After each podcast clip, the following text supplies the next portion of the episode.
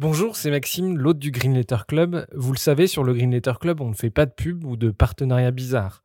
Bref, on est 100% indépendant. Et pour le rester, on a besoin de vos dons. Alors n'hésitez pas à nous donner un petit coup de pouce sur Tipeee, vous trouverez le lien dans la description de l'épisode. Et pour se financer, on organise aussi des fresques du climat ou de la biodiversité et des conférences sur les questions climatiques. Si ça vous intéresse, n'hésitez pas à nous écrire. Un grand merci du fond du cœur et bonne écoute.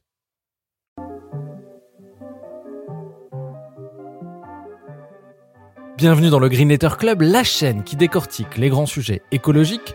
Aujourd'hui, nous allons parler des impacts environnementaux de l'industrie minière et métallurgique. Pollution des eaux, pluies acides ou émissions de CO2. Les métaux sont très prisés dans les technologies bas carbone et numériques, et pourtant ils s'avèrent extrêmement polluants. D'où cette question quels sont les impacts environnementaux des métaux? Pour y répondre, nous recevons Judith Pigneur, géologue chargée de projets matériaux et sobriété chez Negawatt. Bonjour Judith. Bonjour. Euh, un grand merci de venir dans le Green Letter Club. Euh, première question, comment t'es-tu intéressé au, sujet de l'impact des métaux et de l'industrie minière euh, sur l'environnement? Alors, comment je m'y suis intéressée Je me suis intéressée dès, dès, mes études, en fait. j'ai fait des études de géologie. Et euh, j'ai fait ça avec euh, l'intention plutôt de travailler comme ingénieur de l'environnement. Et en arrivant, j'ai découvert le monde euh, de l'extraction minière et pétrolière, puisque c'est un des gros débouchés de l'école où j'étais. Et avec un raisonnement un peu tordu, je me suis dit que c'était des filières avec des, très gros impacts. Et donc, du coup, d'aller dans ces filières-là serait un moteur de gros changements, puisque c'était vraiment des filières avec des gros impacts que j'ai découvert en fait pendant euh, mes études.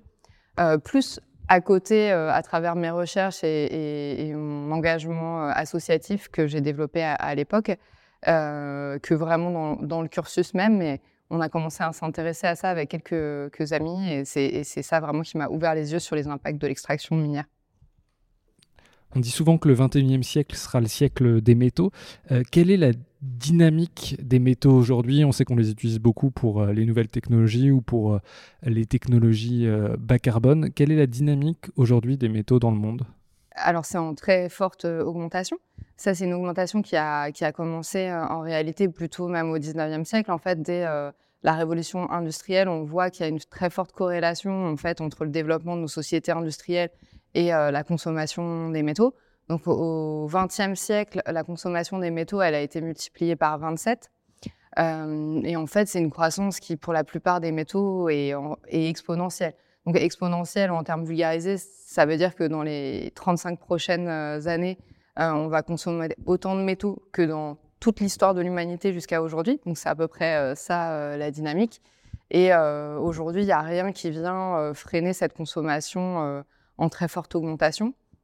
Elle est aujourd'hui plutôt tirée euh, par la consommation de ce qu'on appelle les grands métaux industriels. Donc, euh, ça va être fer, euh, cuivre, aluminium, zinc, plomb, etc., nickel, plutôt que des petits métaux dont on parle un peu plus aujourd'hui, type lithium, terre rare. Aujourd'hui, c'est ça le gros, de la consommation des métaux.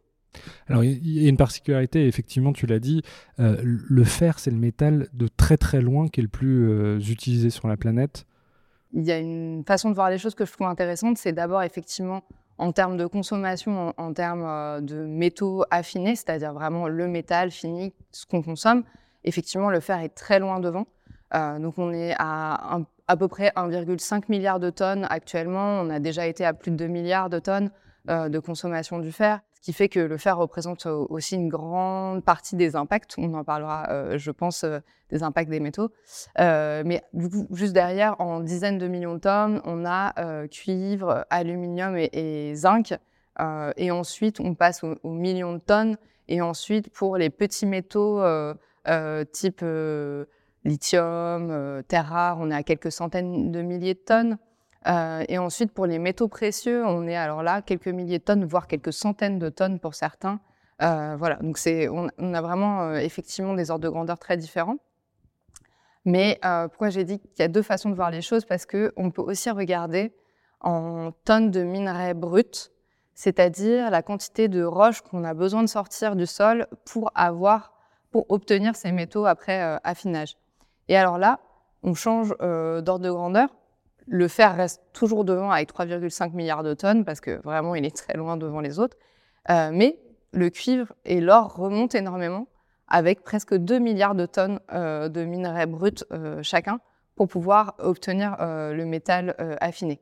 Donc ça veut dire que en termes de, production brute de, rochers, de roches euh, mobilisées, euh, on, a vraiment un, ordre de grandeur différent et qui est dû à ce qu'on appelle la teneur, c'est-à-dire la concentration du métal dans la roche. Euh, donc dans le gisement qu'on exploite pour pouvoir aller chercher ces métaux, on va avoir une certaine concentration de métal. Et les deux que j'ai cités, or et cuivre, qu'on exploite depuis des milliers d'années maintenant, sont plutôt sur la fin des ressources, c'est-à-dire des ressources de mauvaise qualité, euh, avec des teneurs vraiment faibles. Euh, c'est ça qui fait que le volume de roche à sortir est vraiment très imposant. Oui, je, me souviens par exemple quand je m'étais intéressé à, la montagne d'or, je crois que les, teneurs euh, d'or, c'était 1,6 grammes par tonne, si je dis pas de bêtises. En tout cas, c'est ces ordres de grandeur-là, alors que sur du, le, fer, on est sur les centaines de kilos. C'est ça, les ordres de grandeur par tonne alors les ordres de grandeur, pour, euh, effectivement pour l'or et en général pour les métaux précieux, on compte en parties par million. Donc on n'est pas en pourcentage, on est vraiment euh, sur euh, quelques parties par million de, tonnes de roche. Et sur, sur le cuivre, on va être... Alors ça dépend des, des, gisements évidemment, mais on est de l'ordre de 1% du pourcentage dans la roche. Et sur le fer, on est nettement au-dessus alors, je voudrais pas dire de bêtises de mémoire, mais on est de l'ordre de 20-30%. Donc voilà, on est vraiment euh, sur euh, des teneurs en fer bien plus élevées dans les, dans les gisements de fer. Alors, je, voulais parler tout à l'heure des teneurs, mais maintenant qu'on y est, on, va y rester. Ce qui est frappant quand on regarde euh, les travaux du, euh, Gobardi ou d'Olivier Vidal, on, voit, et, d'autres chercheurs, euh, notamment des chercheurs étrangers, on voit très bien que les, teneurs des métaux, des gisements, se sont effondrés. il y a notamment une étude célèbre sur, l'Australie. On, voit que l'ensemble des teneurs se sont effondrés de, depuis un siècle. Est-ce que tu peux nous parler de cette dynamique-là? Oui, alors les, chercheurs vraiment référents sur cette question, c'est Prior et Mudd, qui effectivement euh, ont beaucoup fait de compilations de données en Australie. Euh, on a aussi des compilations de données aux États-Unis et au Canada. L'avantage, c'est que c'est des anciens pays miniers qui n'ont pas cessé d'être des pays miniers, donc on a, on a beaucoup de, données en termes de teneur, ce qui peut nous donner une, idée des dynamiques de comment évolue en fait euh, dans le temps et au cours, euh, au cours de, l'épuisement des, gisements euh, des, teneurs des métaux. Donc effectivement, les, les, les, les, métaux sur lesquels on a le plus de recul, ça va être le cuivre, l'or, le fer, ceux qu'on exploite depuis euh, le plus longtemps. Et on s'aperçoit qu'il y a une dynamique de diminution très forte de, de, ces teneurs et qui amène, donc, là c'est vraiment la porte ouverte sur les impacts environnementaux, puisque moins on a de, dans une tonne, moins il y a de métal dans cette tonne de roche qu'on sort, euh, plus on va devoir sortir de tonnes de roche pour pouvoir avoir euh, la même quantité de métal donné. Donc ça va créer une dynamique d'augmentation de tous les impacts. Donc à la fois euh, tout ce qui n'est pas les, métaux recherchés dans la tonne de roche qu'on extrait, je dis les métaux au pluriel parce qu'en réalité, en général, il y a plusieurs métaux différents qu'on vient chercher dans une mine. Euh, tout, ce qui, ne fait pas partie de, ces substances d'intérêt euh, va, euh, in fine, se retrouver dans ce qu'on appelle les déchets miniers. Donc, ça fait une augmentation très forte des déchets miniers par, par tonne produite. Ensuite, pour aller chercher la même quantité, on va avoir besoin évidemment de plus d'énergie si on doit sortir plus de roches, qu'on doit broyer plus de roches et qu'on doit affiner plus de roches et plus d'intrants, plus d'utilisation d'eau, en fait, une augmentation de, tous les impacts euh, un peu mécaniquement du fait de la diminution des teneurs. Euh, on reviendra sur les différents impacts, à la fois sur le changement climatique, sur l'eau, sur les déchets. Est-ce que d'abord tu peux nous expliquer entre euh, justement la roche et le métal fini, quels sont les différents procédés et quelles sont les étapes pendant lesquelles il y a de fortes pollutions? Alors, c'est difficile de donner un tableau euh, global pour tous les métaux parce que les procédés vont, varier en fait en fonction euh, du métal, mais aussi du gisement. Euh, c'est parce qu'on va avoir différents types de géologie. Même pour un métal donné, on peut avoir différents types de gisements et donc des procédés différents. Mais donc pour une mine classique, on va d'abord devoir aller chercher la roche. Donc pour ça, en général, on on dynamite la roche, on charge la roche sur des espèces de, camions géants qu'on appelle des dumpers. Et ensuite, ces camions vont aller transporter la roche qu'on a, qu'on a ramassée après l'avoir euh, l'avoir euh, dynamité pour pouvoir broyer cette roche. Donc, là, quand j'ai parlé de dumper et de dynamite, on est sur une mine à ciel ouvert qui, est, qui devient de plus en plus le modèle euh, dominant dans le monde, puisqu'on a, nous, plutôt l'idée des mines souterraines type les mines dans Blanche-Neige et les Sept Nains. Donc, bon, ça, ça existe toujours. ça existe toujours, voilà. On, peut aussi creuser des tunnels, mais c'est la même dynamique. Hein, on dynamite, on a de la roche, on a de la roche qu'on charge et qu'on va aller broyer. Ensuite, on broie. Et quand on broie, ensuite, on va, on va passer à, un premier tri qui peut être euh, un tri euh, sur la masse de la roche, qui peut être un tri euh, optique si on est très perfectionné, qui peut être enfin, voilà, différents types de tri pour trier les, les différents minéraux. et plusieurs minéraux constituent une roche. Donc, par exemple, dans le granit typique, vous voyez les paillettes noires, c'est du mica. Ça, c'est un minéral. Euh, ce qui a une couleur un peu euh, transparente, on dit grasse, nous les géologues, c'est du quartz, et ce qui est blanc, c'est du feldspath. Donc ça, c'est les différents minéraux qui composent une roche. Donc ça, on va les trier et on va essayer de faire une concentration d'un minéral en particulier qui contient euh, les substances qui nous intéressent. Et ça, ça s'appelle un concentré minier. Donc c'est un premier produit de, de, la mine. Et ce concentré, on va ensuite aller l'affiner pour obtenir, par différents procédés, qui peuvent être en gros, je donne les deux grandes voies pour être simple, soit la pyrométallurgie, euh, donc plutôt euh, on chauffe, ou soit euh, l'hydrométallurgie, donc on met en cuve avec de, l'eau et des intrants chimiques qui vont permettre de séparer les différents éléments qui étaient contenus dans le concentré minier et pour à la fin obtenir le métal purifié. il peut y avoir encore bien d'autres étapes, je suis très caricaturale, mais c'est les principales étapes euh, de l'extraction minière puis de la métallurgie. Et c'est à ce moment-là, par exemple, quand on, dans la pyrométallurgie, c'est quand on euh, chauffe à des températures extrêmement importantes qu'il y a euh, d'importantes pollutions Si on regarde le gros des impacts, plutôt pas le gros, mais plutôt les impacts macro de l'extraction minière, euh, on va trouver évidemment sur, euh, sur les grands impacts qu'on connaît, donc par exemple le changement climatique. Changement climatique, on dit que la filière de l'acier, à elle seule, représente entre 8,5 et 10 des émissions de gaz à effet de serre mondiales, donc c'est quand même une grosse partie.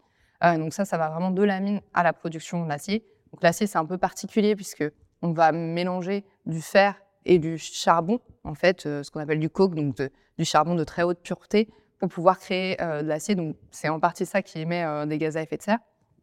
Donc, ça, si on regarde vraiment cet impact qui est, qui l'émission des, gaz à effet de serre euh, et de la participation, pardon, la participation au changement climatique, on va effectivement être plus sur les étapes de transformation qui vont être gourmandes en énergie et participer majoritairement à cet impact-là. Mais on a, d'autres euh, gros postes d'impact euh, en extraction minière, notamment le, groupement international des experts sur les ressources estimait qu'on a à peu près, on avait en 2011 environ 10% euh, des émissions de matières particulières dans le monde, donc les fameuses particules en suspension, qui étaient dues à l'industrie extractive, donc des métaux en particulier.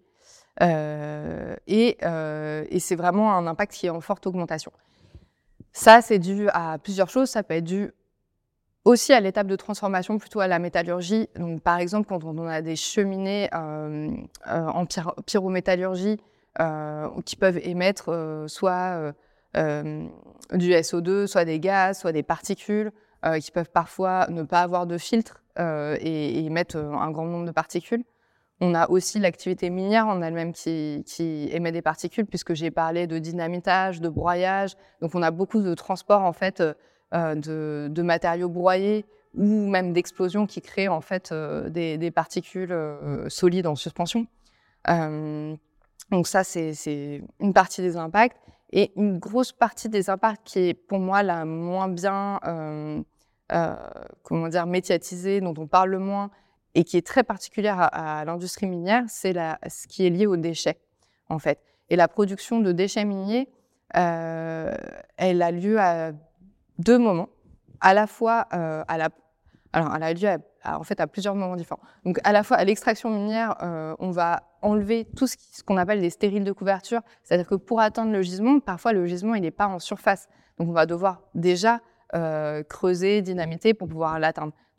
Tout ça, on appelle ça des stériles de couverture. C'est de la roche broyée qu'on met sur le, sur le côté. Ça, c'est par exemple les, les terrils, parce que nous, en France, on n'a plus beaucoup de mines, mais pour. Euh, pour avoir des images un peu mentales. Oui, tout à fait, c'est comme les terrils. les terrils, nous, on a ce vocabulaire ce vocabulaire-là, euh, pardon, ce vocabulaire-là, surtout pour les mines euh, de charbon. C'est la même chose euh, pour, pour les mines métalliques. Simplement, nous, on appelle ça des versas stériles, voilà le terme technique, mais ça donne des, effectivement des collines. Et donc, j'en étais au, stérile de couverture, qui est juste la première étape de décapage, mais en réalité, quand on va aller chercher les substances qui nous intéressent, on va refaire un tri, comme je le disais, et on va remettre des minéraux de côté. On appelle ça aussi des stériles. Euh, qu'on met euh, donc, sur ces versas stériles qui sont effectivement des sortes de collines artificielles. Donc ça va de collines à montagne quand même, parce que nous, on a encore euh, la vision des collines, parce que nos mines, nos anciennes mines datent un peu. Mais si on regarde les versas stériles de Chuquicamata, par exemple, au Chili, qui est une des plus grandes mines du monde, et qui est une mine de cuivre, là, ces versas stériles, elles ont plutôt la taille de petites montagnes. Et d'ailleurs, si on ne fait pas attention en se baladant dans le paysage, on peut penser que c'est des montagnes euh, naturelles. Et en réalité, ce sont des déchets miniers euh, empilés euh, sur des dizaines et des dizaines d'années. donc on va effectivement les tasser et les empiler. Et ça, pourquoi c'est un problème? Parce qu'on pourrait se dire, bah, c'est presque de la roche naturelle. mais c'est un problème parce que souvent, cette roche, elle contient naturellement des substances toxiques. Et le fait d'avoir broyé cette roche et de l'avoir mis en milieu oxydant, c'est-à-dire à, l'extérieur, qui est exposé à la pluie, au vent, euh, va permettre en fait la dissémination de ces substances toxiques qui avant étaient en quelque sorte emprisonnées euh, naturellement dans la structure cristalline de la roche euh, et qui étaient peu, peu ouverts à la dissémination et à l'oxydation. Donc notamment, je prenais l'exemple de Kamata pas au hasard parce que c'est une mine de cuivre dans laquelle il y a aussi des métaux précieux et qui contient euh, des sulfures. Et là, on a un problème supplémentaire parce qu'avec euh, ce minéral, euh, enfin cette famille de minéraux que sont les sulfures, on a un phénomène d'oxydation qui amène à de l'acidification naturellement. Donc la pluie arrive dessus, ça acidifie, et l'acidification augmente encore le, la propagation naturelle des éléments toxiques présents dans la roche. Donc la pluie rentre dans ces collines artificielles, elle s'acidifie en présence des sulfures, il y a une réaction avec les sulfures, elle emmène de l'arsenic qui était présent naturellement, et l'arsenic entre autres, un des éléments toxiques, et donc on va avoir des eaux qui sortent de ces collines qui vont être rouges, voire noires, euh, avec un pH très acide à 3. Donc ça, c'est pas très bon euh, pour personne, hein, ni pour les humains, ni pour la végétation, ni pour la biodiversité. Et euh, on a des éléments en plus toxiques dedans. Donc, euh, quand on broie euh, la roche, euh, ces grandes quantités de roche, on, libère des métaux lourds, du mercure, de l'arsenic, tous ces métaux pas très sympas pour nous. Et en fait, ça va dans les eaux, ça, attaque la biodiversité, ça contamine les eaux. Concrètement, pour nous, qu'est-ce que, quelles sont les conséquences de la libération de ces, métaux-là? Bah alors, ça va dépendre évidemment de l'environnement local et de la façon dont, sont stockés ces stériles. Euh, parce que, oui, ce que, ce que j'avais pas dit, c'est que du coup, il y a un autre type de, stockage des déchets qui est, lui, plus bas dans la chaîne de transformation. Plus on va vers l'affinage, plus on va avoir des déchets concentrés en métaux toxiques et plus ils vont être fins aussi en général. C'est presque comme de la cendre, euh, la granulométrie. Et donc, on va avoir le même problème que je dépeignais pour les stériles, mais avec ce qu'on appelle des résidus. Et cette fois-ci, en général, c'est plutôt stocké en lac artificiel donc on a les montagnes artificielles et les lacs artificiels avec des déchets dedans. Et effectivement, les conséquences concrètes. Euh, alors évidemment, le but normalement des exploitants miniers, ça va être de, contenir au maximum cette pollution et faire en sorte qu'elle reste, euh, sur place. malgré tout, en général, on peut avoir euh, des envols de poussière, des, des, envols de sable qui vont en fait disséminer cette pollution. Qui peut aller contaminer des cultures ou être directement respiré par des êtres humains, donc avoir un impact toxique sur les humains, ou effectivement se disséminer via les eaux de surface voire même, dans le pire des cas, dans des eaux souterraines qui peuvent être utilisées pour la consommation humaine. Donc ça, c'est quand même un des moyens de contamination les plus directs, hein, quand on boit l'eau contaminée. Donc ça fait plusieurs, plusieurs chemins en fait, de contamination, soit par l'ingérence d'aliments, soit par, par l'eau.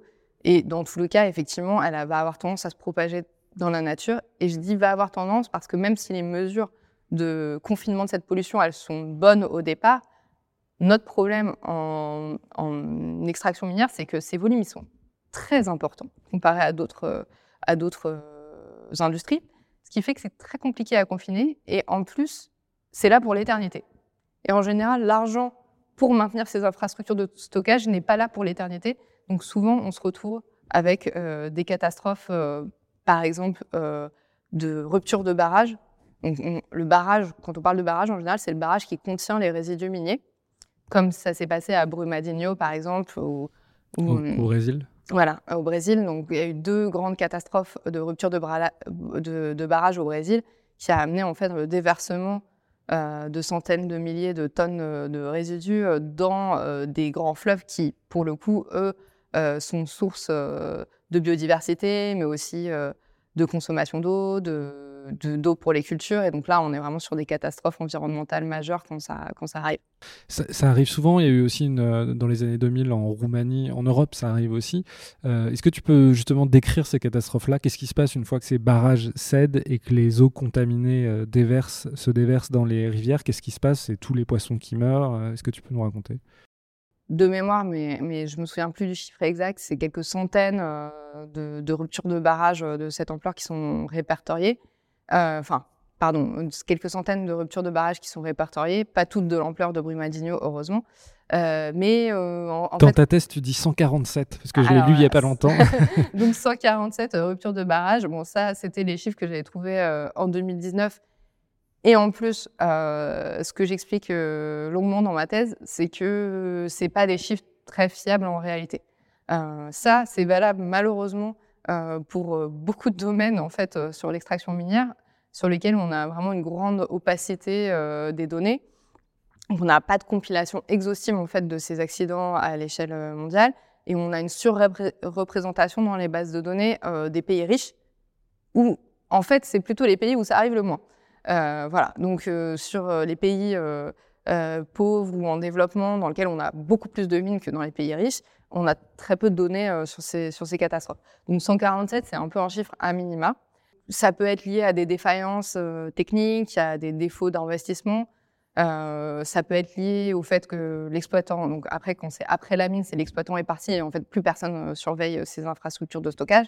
Donc un barrage, ça s'entretient. Donc si un barrage un jour on l'entretient plus, euh, il finit par avoir euh, des problèmes. Euh, voilà, il y a plusieurs, il y a vraiment plusieurs cas de figure. Et puis tout simplement, c'est des infrastructures qui, ouais, qui demandent de l'entretien avec surveillance humaine. Donc le zéro risque n'existe pas. Et on est souvent sur des risques en fait très élevés, puisque ce qui se passe, c'est qu'effectivement, on a des milliers de tonnes de boue parce que en fait c'est ça, je disais cendre, mais comme là c'est dans des parcs à résidus, c'est humide, donc c'est plutôt comme de la boue qui se déverse dans les cours d'eau. Donc on a souvent euh, des centaines de morts sur le coup. Donc là, au Brésil, c'est ça, c'est une centaine de morts euh, tout simplement ensevelies en fait euh, sous la boue. on a une catastrophe environnementale qu'on n'arrive même pas à chiffrer encore aujourd'hui pour l'exemple de Brumadinho, effectivement en termes de biodiversité, parce que beaucoup, beaucoup d'espèces de, mortes sur le coup. Donc ça, c'est aussi un effet euh, catastrophe très important euh, immédiat, donc euh, avec, avec une grosse chute de la biodiversité dans ces cours d'eau-là. Mais en fait, on a une, des impacts qui sont sur le, bien plus longtemps que ça, puisque en fait, ce qui va se passer, c'est que la pollution, elle va sédimenter dans le cours d'eau et elle va rester. Donc, on va avoir au fond des, rivières des sédiments avec des métaux lourds, avec de la pollution qui va rester sur place. Et, ça, c'est un. Enfin, tu l'as dit tout à l'heure, les métaux, je crois, au XXe siècle, ont été multipliés. La production de métaux a été multipliée par, 27. On, pense qu'elle va doubler d'ici 2060. donc on en est qu'au début de tous ces accidents, de ces découvertes aussi de, pollution. J'avais lu, alors je ne sais plus si c'est dans ta thèse ou dans le livre d'Hugo Bardi, que même les mines, par exemple, de l'Empire romain continuent à avoir des pollutions parce que bah, l'eau ruisselle et emporte avec elle tous ces métaux lourds. Oui, c'est pour ça que qu'on dit souvent que c'est quasi éternel comme impact, parce que la plupart des mines qu'on connaît continuent à avoir des impacts. voilà. Et effectivement, donc il y a un exemple de mine romaine, je pense que c'est plutôt Hugo Bardi que, que, moi, mais qui continue à produire du drainage mini-acide dont je parlais tout à l'heure et avec à libérer des métaux lourds même, jusqu'à aujourd'hui. Donc c'est pour ça que l'impact est aussi difficile à mesurer parce que comment on, prend en compte en fait un impact qui est, euh, qui est, quasi éternel, comment on le comptabilise. Euh, en fait, euh, sur les mines, voilà, on a un impact strict sur l'usage des sols en termes vraiment, si on compte juste les infrastructures de la mine et de stockage, qui est vraiment tout petit par rapport à d'autres secteurs comme l'agriculture mais déjà qui grandit et surtout qui, où il n'y a pas de retour arrière en fait. Donc euh, c'est là où c'est assez inquiétant, c'est-à-dire que un, il n'y a pas de retour arrière et deux, euh, quel scope on prend pour compter euh, cet impact direct sur l'artificialisation des écosystèmes? Ça, c'est un gros débat pour compter les impacts de l'industrie minière. Euh, il y a une étude notamment qui a fait euh, pas mal euh, parler d'elle, de Laura Sonter, qui essaye de chiffrer en termes de kilomètres carrés l'impact sur la biodiversité, et donc qui trouve un impact très très large. Dans son hypothèse la plus conservatrice, c'est 5% de la surface terrestre qui, qui va être impactée par l'industrie minière. Donc je dis qu'il va être impactée parce qu'elle prend tous les projets passés, présents et tous les projets en cours d'étude. Donc ça, ça, veut dire, euh, voilà, si tous ces projets se faisaient là, on aurait 5% euh, de la terre euh, impactée par l'industrie minière. Donc pas seulement les zones où il y a une extraction minière, mais aussi les zones alentours qui sont contaminées en gros. Voilà, elle essaye de prendre un, un, rayon autour de l'exploitation minière qui est impacté, où la biodiversité est impactée. si on prend vraiment pile poil les infrastructures, c'est moins que ça, hein, une mine. Si on prend euh, les euh, impacts indirects, donc notamment on prend ces eaux polluées, on regarde où elles vont, euh, jusqu'où elles ont un impact en termes de biodiversité. On prend par exemple un autre phénomène dont j'ai pas parlé, qui est un phénomène de pluie acide. Donc par exemple, dans certains procédés pyrométallurgiques, on libère du dioxyde de soufre qui va créer des pluies acides qui vont impacter la végétation sur des kilomètres. Ça, ça a été notamment euh, beaucoup le cas en Allemagne? Alors, ça a été le cas en Allemagne. Euh, un des exemples les plus frappants de ça, c'est en Russie, euh, dans la métallurgie du nickel à Norilsk. Et là, on est peut-être sur une des surfaces les plus largement impactées et on arrive à, effectivement, dans à peu près 300 km. quand je dis directement impacté, là, c'est pas vaguement une espèce impactée, c'est vraiment c'est le, le Mordor. Hein. C'est voilà, des paysages de landes dévastées euh, par directement les pluies acides. Et là, c'est sur des centaines de kilomètres. Donc, dans les exemples les plus extrêmes, on peut arriver à des impacts directs euh, avec cette étendue-là. Et, ça, c'est possible. Après, sur les impacts indirects, on est vraiment euh, sur euh, effectivement des grandes, des grandes échelles. D'autres impacts directs qui sont très impactants sur un nombre de kilomètres carrés important, c'est ce qu'on appelle le déversement volontaire de stériles miniers. Donc, c'est quand on prend les, fameux déchets miniers et qu'on les jette dans des cours d'eau ou qu'on les jette dans, l'océan, en fait, ou, dans la mer. Et donc là, on peut avoir des plateformes continentales avec euh, des déchets miniers aussi sur, euh, sur des kilomètres carrés. Donc, en plus, avec, euh, avec la marée et les courants marins, ça va très vite impacter des zones très importantes. Ça, c'est fait par c'est des, des procédés interlopes. Enfin, c'est c'est pour contourner des réglementations que certains miniers font ça. Pourquoi ça, ça arrive? Alors, oui, pendant très longtemps, on a eu cette pratique-là parce que c'était pratique, en fait. Euh, donc, c'était pas, ça visait pas spécialement à contourner une réglementation. Euh, comme il y avait justement peu de réglementation sur comment stocker les déchets, on le met dans le cours d'eau local, ça permet de s'en débarrasser.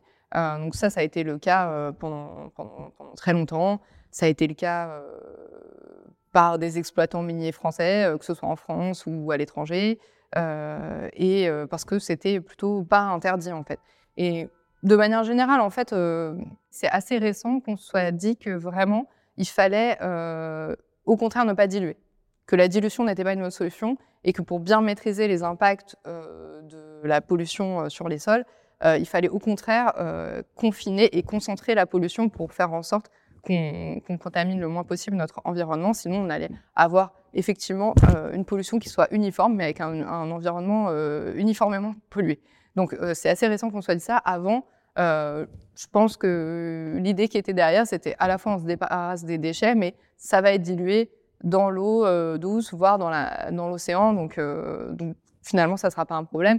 Et on voit qu'en fait, ces déchets dans certaines zones se sont fortement accumulés. Donc, on a un exemple, euh, il y a des exemples extrêmes en Papouasie-Nouvelle-Guinée, dans la mine de Grasberg, où ça a été beaucoup fait, donc beaucoup détruit les environnements à la fois de rivières et, de, bordures océaniques, enfin de, de côtes qui ont été bien impactés par cette pratique. Mais en France, on a euh, les fameuses boues rouges dans le parc naturel euh, des Calanques, où alors là, c'est pas une mine, mais c'est bien le traitement de l'aluminium, de la bauxite qui a créé des boues rouges qui se sont accumulées en fait euh, pendant des années au, fond, au fond de la mer et qui sont toujours présentes aujourd'hui. Donc les pratiques se sont améliorées en termes de ce qu'on rejette dans l'eau. Il y a même eu une fermeture de sites en fait due à cette trop grande pollution.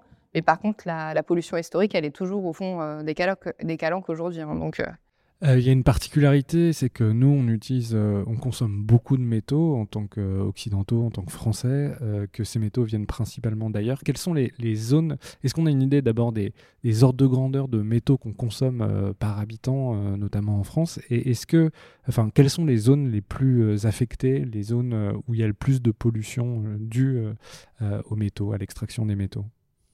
Dans la population mondiale, euh, les 20% qui consomment le plus de métaux, donc évidemment les pays riches dont nous, euh, consomment, ont, détiennent 70% du stock de métaux. Donc qu'est-ce que ça veut dire le stock de métaux? Pour les métaux, contrairement euh, au pétrole ou à d'autres produits qu'on va, qu'on va brûler et dont, dont on ne dispose plus, on préfère parler de stock parce que il y a ce qu'on consomme par an, mais en fait, tout ce qu'on consomme, enfin pas tout ce qu'on consomme, mais une grande partie de ce qu'on consomme, on le garde, en fait, et on peut le recycler, et on peut le réutiliser, euh, puisque ça reste en circulation. Donc, euh, en plus d'avoir plus consommé que les autres, si on passe à une économie circulaire demain, on en a plus sur notre territoire. Donc, les 20% euh, qui en consomment le plus détiennent 70% du stock. Et les 20% du monde qui en consomment le moins détiennent moins de 1% euh, du stock euh, de métaux. Donc on voit bien que, effectivement, en termes de consommation euh, des métaux, on n'est pas du tout égalitaire sur la planète. Et donc là, j'ai parlé de ceux qui consomment le plus, mais ça, se recoupe pas mal en fait avec le niveau de revenus des pays. Évidemment, on reste sur une répartition pays riches en consomment plus et pays pauvres en consomment moins. Donc, une fois qu'on a dit ça, il faut aussi évidemment regarder les zones de production. Donc là, je l'avais déjà un peu dit, il y a quelques pays riches qui produisent encore donc euh, l'Australie, euh, le Canada, les États-Unis. Euh, mais la plupart des pays riches ont délocalisé leur production dans des pays pauvres et en développement. Donc on parle souvent de pays riches en ressources parce qu'effectivement, il y a des zones qui ont une grande concentration des réserves, mais il faut quand même dire que c'est pas ça le facteur principal de, de, localisation des mines. si les mines, elles sont pas dans les pays riches et si elles sont pas en Europe, c'est majoritairement un choix politique, c'est-à-dire que euh, on a une main-d'œuvre qui coûte cher, on a des standards environnementaux euh, élevés, et donc ça coûte bien moins cher d'aller exploiter dans des pays où la main-d'œuvre est moins chère et où les standards environnementaux sont moins exigeants. Donc c'est quand même ça qui fait que majoritairement on a délocalisé notre production. Ça, on le voit très bien avec une filière euh, qui est celle que j'ai le plus étudiée, du coup la filière des terres rares, puisque j'ai fait une thèse sur l'exploitation du néodyme. Donc, dans l'histoire euh, de, de, la consommation et de la production euh, des terres rares dans le monde, le fait que ce soit très majoritairement euh, localisé en Chine a été un choix. Dans les années, à la fin des années 80, on a fait des réglementations sur la gestion des déchets très faiblement actifs, donc ça veut dire très faiblement radioactifs. Or, la production des terres rares, pas tous les gisements, mais je caricature, produit des déchets radioactifs. Et donc, plutôt que de payer pour gérer bien ces déchets, on a préféré tout simplement exploiter ailleurs en Chine qui ne, respecte pas ce, règlement international sur la gestion des déchets très faiblement actifs et qui, en plus, cerise sur le gâteau, coûte moins cher en termes de production.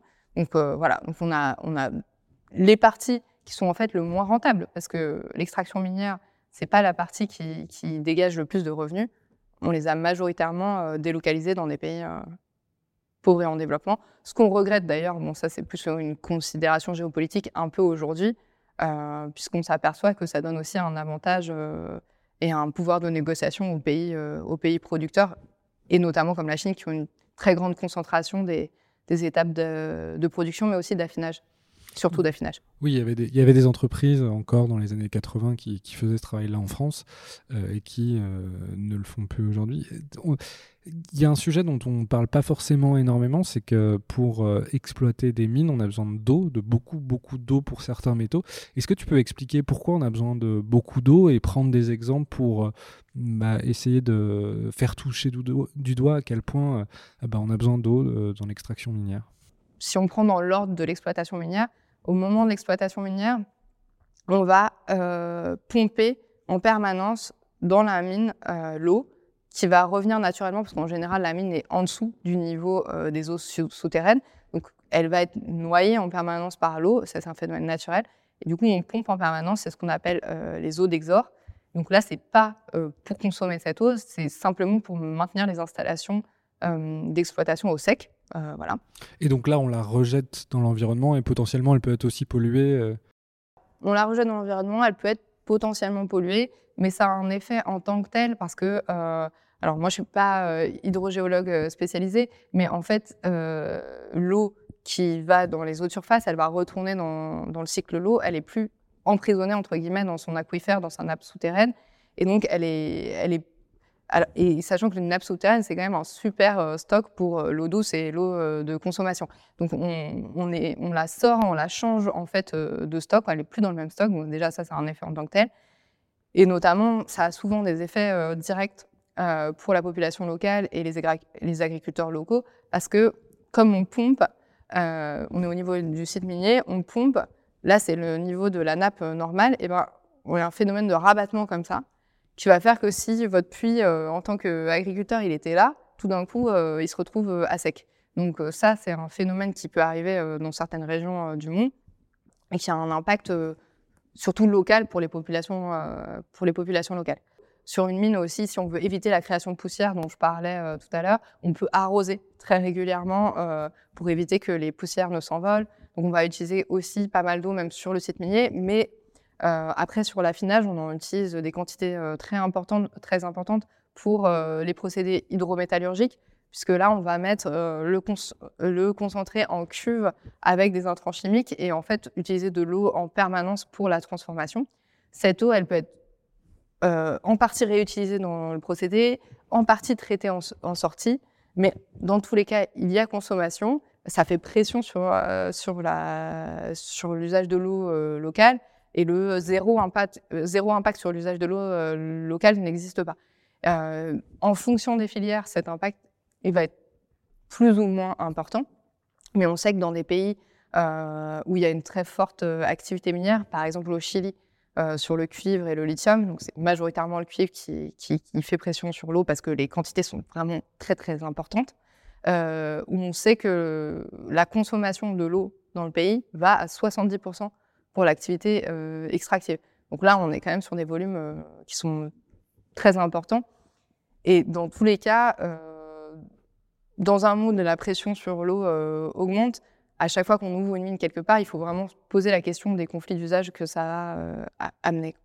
Concrètement, il y en a beaucoup des conflits d'usage. On, voit en Amérique du Sud ou ailleurs beaucoup de conflits justement sur, sur l'eau, sur les pollutions.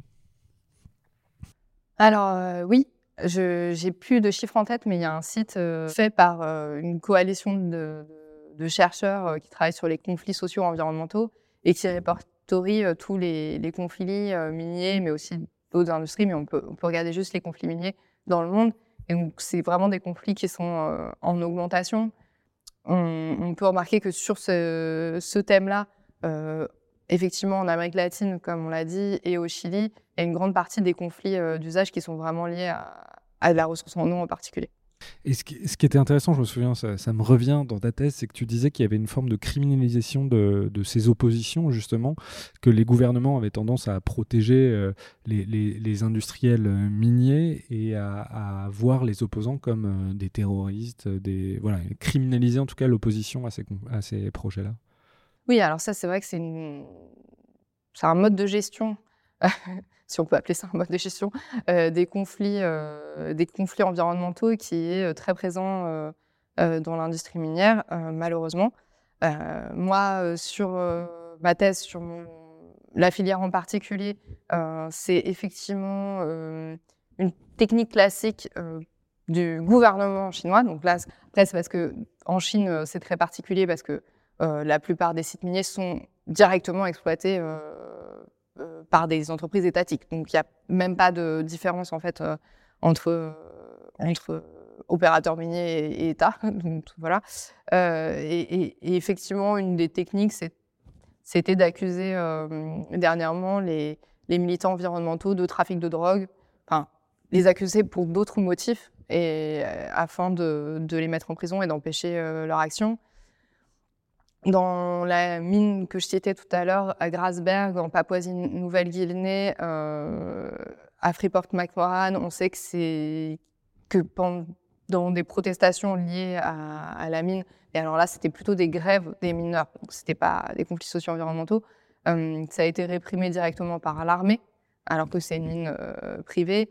Enfin, on a souvent des, des, des, liens un peu troubles entre armée, euh, police, au service parfois de, l'exploitant minier et qui vont venir à endiguer, si on peut dire, les contestations environnementales ou sociales euh, sur les sites.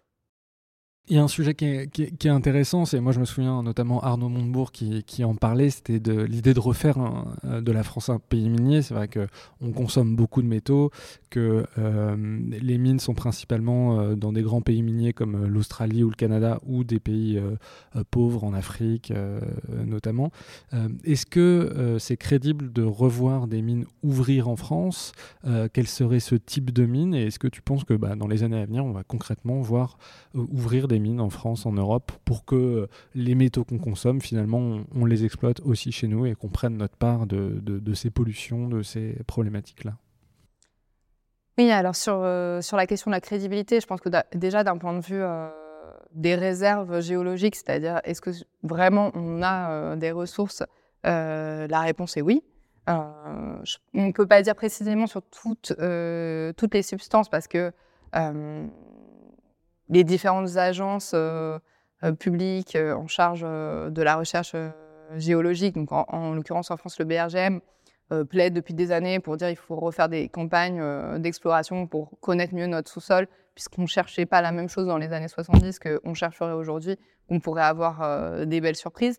Mais néanmoins, on sait déjà que sur certaines zones, il y a assez pour pouvoir exploiter. Il y a eu des annonces en, 2000, euh, fin 2022, début 2023 sur euh, le potentiel d'une ouverture de mines de lithium dans l'Allier. Et euh, ce qui était annoncé en termes de chiffres est quand même significatif en termes de, de, tonnage de lithium dans cette mine.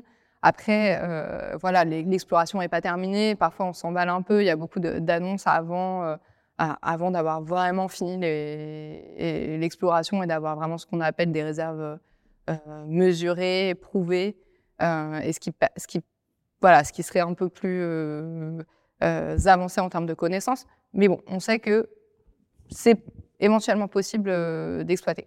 Après, évidemment, il y a d'autres aspects qui viennent se mettre en œuvre. Il y a euh, qui, qui viennent s'ajouter. Sur la crédibilité, il y a est-ce que ça serait rentable? Euh, C'est-à-dire avec le coût de la main-d'œuvre et le respect des normes environnementales européennes, est-ce qu'une mine en, Europe, ça coûterait pas trop cher? Et puisqu'on est en concurrence avec le marché mondial et que ces métaux vont être revendus, il faut quand même qu'ils soient pas dix fois plus, plus chers qu'ailleurs. Donc ça, ça reste une vraie question. Avec il y a quelques années, puisqu'on évoquait euh, Arnaud Montebourg, une absence de réflexion sur, euh, sur cet aspect, sur l'aspect filière, c'est-à-dire même si on ouvre des mines, même s'il y a un soutien, aujourd'hui c'est plutôt le cas affiché de, l'État euh, et de l'Union européenne à la réouverture de mines, même si on injecte de l'argent public, ce qui va être le cas à travers le Fonds des métaux critiques en France et à travers les suites du, Critical Raw Material Act, le CRMA l'Union européenne, même avec tout ça, une fois qu'on a le métal, qu'il arrive sur le marché plus cher qu'ailleurs, euh, comment on fait pour que l'exploitant minier, après tout ça, il ne ferme pas au bout de, deux ans parce que parce que c'est trop cher.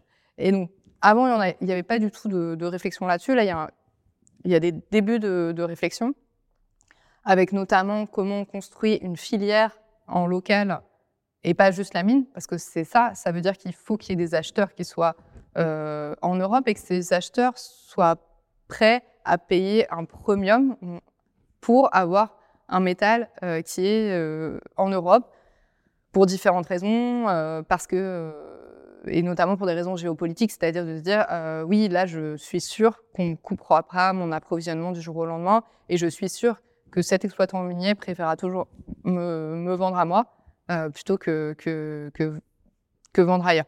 Oui, parce que ça, on l'a vu. Euh, moi, je me souviens, je, crois que c'est la Chine qui avait, après une brouille diplomatique avec le Japon, avait arrêté d'exporter des terres rares au, Japon. Ça, peut être aussi un moyen de pression maintenant diplomatique, euh, certaines industries étant euh, extrêmement dépendantes de certains métaux critiques. Oui, alors ce qu'on a vu, c'est surtout une bulle, spéculative, parce que pour revenir sur cet événement en particulier, en fait, il n'y a pas eu de vrai embargo. C'est un peu une fake news sur les terres rares. C'est-à-dire que ce qui s'est passé, c'est qu'il y a eu évidemment une altercation géopolitique autour des îles Senkaku, si je ne dis pas de bêtises, donc c'est sa version japonaise, qu'elles ont le nom chinois aussi. Et, donc ça qui n'a rien à voir avec les terres rares. Effectivement, la Chine, comme moyen de pression sur une livraison qu'ils étaient censés faire euh, aux Japonais n'ont pas fait la livraison à cette fois-là, qui était un message très clair pour dire si on veut ne pas vous faire des livraisons de terres on ne les fait pas. Après, ils les ont fait plus tard en réalité. Il n'y a pas eu euh, de vrais problèmes cette année-là euh, de gap entre la demande et entre l'offre. Enfin, en fait, l'offre a été même supérieure à la demande cette année-là, et pourtant, tous les marchés mondiaux se sont emballés parce que tout le monde s'est mis à acheter des terres rares puisque les prix montaient parce que la peur de la peur fait que tout le monde achète, tout le monde fait des stocks. Et c'est ça qui a fait monter les prix. Mais en fait, euh, à aucun moment, il y a un industriel qui a manqué de, de, terres rares cette année-là. C'est pas vrai. Euh, voilà. Donc, ça a créé surtout une très, un très gros emballement sur les prix et une, on dit souvent une prise de conscience de notre dépendance à la Chine. En fait, la, prise de conscience, elle était déjà là. On voit qu'en 2008, il y a déjà la Raw Material Initiative euh, qui arrive en Europe, qui est poussée par les industriels qui disent on, on est de plus en plus dépendant de la Chine. Mais cet événement a permis aux pays occidentaux euh, de faire plus pression sur la Chine euh, pour arrêter des quotas, euh, pour lever euh, des préférences en termes de production nationale, et en tout cas pour faire valoir leurs droits en termes de commerce international en disant ah là là, mais on s'expose à des dangers réels. Donc voilà, tout ça c'est c'est pas pour dire qu'il pourrait pas y avoir, parce que là, pour le coup, on observe euh, aussi des, des risques en termes de, de, livraison de matières premières, notamment de la Russie, avec des menaces qui sont, qui sont même assez réelles. Et surtout, en cas effectivement de, conflits majeurs euh, qui s'étendent, il y a des pays qui, peuvent faire valoir euh, la concentration de leur production comme une menace. À l'époque, c'était plutôt un outil de levier de négociation qui peut devenir, en, contexte tendu, euh, effectivement une menace euh, réelle. Est-ce que, est-ce qu'il va falloir euh, sérieusement qu'on se pose la question, vu la déplétion des ressources, vu la baisse des teneurs, de prioriser les usages? Aujourd'hui, on a l'impression que des métaux, il y en a quasiment partout, dans des gadgets, alors qu'on voit bien que en fait, euh, bah, c'est nécessaire, absolument précieux, vital pour tout un tas d'usages, l'électrification, les technologies bas carbone. Est-ce qu'il va falloir que finalement on se mette à prioriser les usages sur l'utilisation des métaux? Euh, oui. alors réponse un peu plus longue. Euh, oui, alors euh, la seule vraie solution en fait à l'augmentation des impacts dont on a beaucoup parlé, au fait que cette augmentation elle est due à deux choses. Effectivement, l'augmentation de notre consommation en valeur absolue et en relatif, on augmente encore plus ces impacts du fait qu'on va vers des, des teneurs plus basses, donc ce qui fait des augmentations, des impacts encore plus rapides que les augmentations exponentielles déjà de consommation des ressources. Donc, quand on fait plus rapide que exponentielle, ça commence à faire quand même beaucoup. Euh, donc, euh, donc voilà, en contexte déjà euh, hyper contraint, puisqu'on a dépassé la sixième limite planétaire. Donc on voit quand même que là, il va y avoir un sérieux problème en termes de consommation des métaux. Ce, que, je pense que j'ai pas assez dit, je, voudrais quand même le redire, c'est que ce problème, il est lié à la consommation en général, au niveau de consommation en général de nos sociétés, et pas du tout à la transition énergétique euh, euh, spécialement aujourd'hui. Demain, certains aspects de la transition énergétique, euh, le lithium, l'argent dans les photovoltaïques pourraient poser problème, mais ce n'est qu'une partie du problème plus glo global voilà, des niveaux de consommation. Donc ce qu'on voit, c'est que c'est vraiment ces impacts ils sont liés à notre niveau de consommation et que c'est vraiment juste le volume de consommation qu'il va falloir diminuer. Donc aujourd'hui, à l'association Negawatt, on travaille vraiment euh, là-dessus, à essayer de, de, trouver des leviers pour diminuer euh, notre niveau de consommation. Donc c'est ce qu'on appelle la sobriété, c'est qu'on essaye pour un niveau de service donné, pour euh, un niveau de service attendu, le logement, le transport, se chauffer, se nourrir, enfin bon, bref, tout ce dont on a besoin, comment on fait pour faire la même chose, enfin pas la même chose exactement, mais comment on fait pour faire ça tout en consommant moins de métaux? Donc ça, c'est la sobriété. Comment on fait pour produire plus efficacement, à la fois en perdant moins de ressources tout au long du procédé de production? Euh, Évidemment, collecter et recycler mieux, ça fait aussi partie de l'efficacité. Et comment on fait pour substituer le plus possible euh, notre consommation de métaux vers des ressources qui sont, elles, renouvelables? Euh, et, dont la production est moins impactante ou alors de temps en temps substituer un métal très impactant par un métal un peu moins impactant. Donc c'est une substitution mais un peu directionnelle qui, aurait un sens écologique, c'est-à-dire pour aller vers des matériaux qui ont quand même un impact, euh, qui ont un impact moindre. Donc voilà, on met en œuvre ces trois piliers et on va essayer d'étudier ça sur euh, sur euh, huit filières différentes métalliques en prenant en compte les grands métaux industriels. Comment on fait pour faire baisser baisser cette pression? Sur des études précédentes qu'on a fait, on voit quand même que notre démarche sobriété, efficacité renouvelable, notamment dans le scénario Negawatt 2022 qu'on qu'on avait sorti, on voit que ça qu'on qu arrive à, faire baisser notre notre consommation de matériaux déjà avec cette démarche.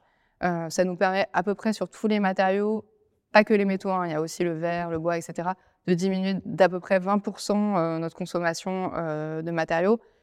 Et sur ceux sur lesquels on ne peut pas diminuer en valeur absolue, l'idée c'est de contenir l'augmentation. Euh, et je pense en particulier à des métaux liés à la transition, à la décarbonation. Euh, on sait que sur le lithium, on va devoir continuer à avoir une augmentation de la production, mais l'idée c'est quand même qu'elle soit raisonnable et, et, de faire en sorte que ça augmente le moins possible. Et pour ça, on a vraiment plein de leviers à activer et, et c'est les seuls leviers qui feront vraiment baisser euh, l'empreinte environnementale de l'extraction dans les années à venir. Judith Pignard, un grand merci d'être venue dans le Green Nether Club. Merci à vous. Et bonne soirée.